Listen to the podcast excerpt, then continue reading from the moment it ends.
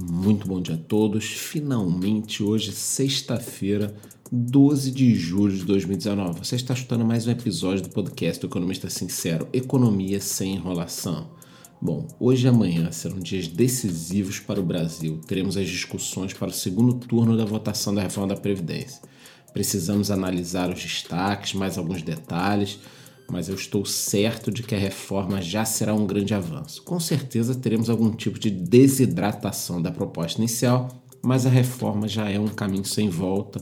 Provavelmente nós conseguiremos aí os votos mínimos, os 308, já conseguimos 379 na primeira votação. Vai ter uma desidratação, é claro, mas a proposta em si principal vai passar. Eu trarei novidades durante o final de semana no meu Instagram e, é óbvio, na segunda-feira no podcast. E conforme você vem escutando por aqui, o ministro Paulo Guedes tem um cronograma de ações que saberemos em detalhes nos próximos dias.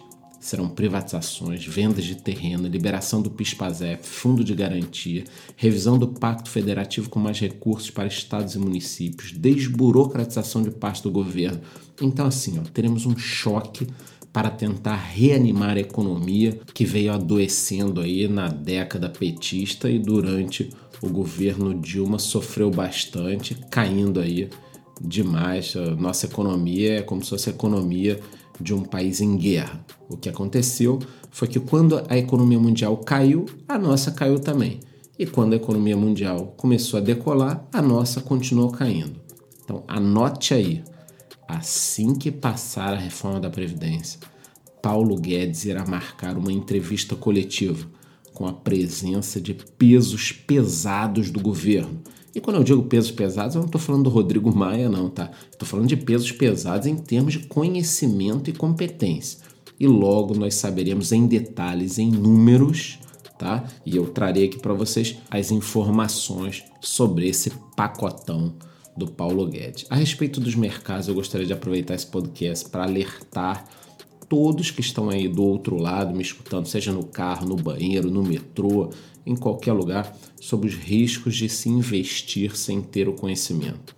Nesta semana, o fundo imobiliário XPCM11, ou o nome inteiro XP Corporate Macaé, viu sua cotação cair de 102 reais para 55. É isso aí, praticamente caiu pela metade.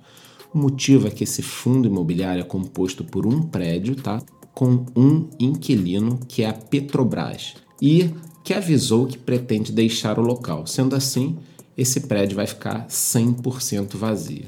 Olha só, gente, fundos imobiliários são um excelente investimento. Não é uma recomendação de compra de venda, mas são um excelente investimento com um grau de segurança muito interessante.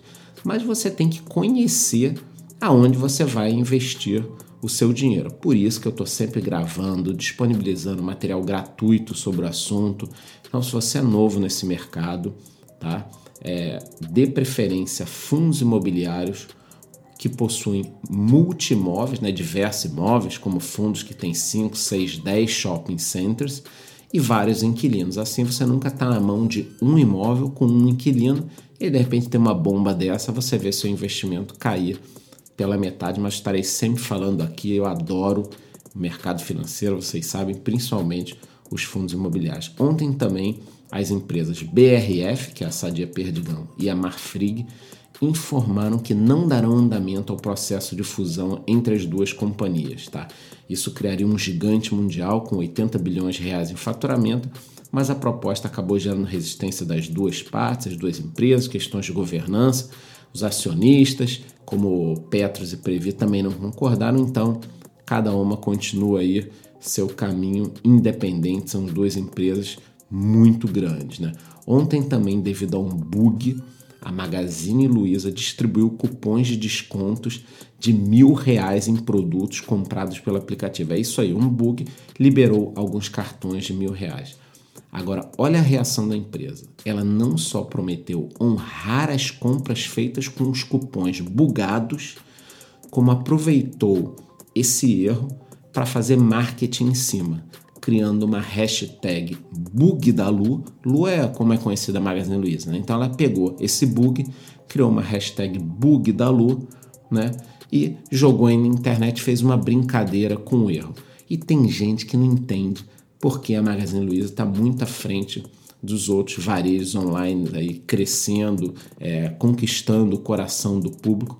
É por isso, os caras erraram, vão honrar o compromisso e ainda fizeram uma campanha de marketing em cima.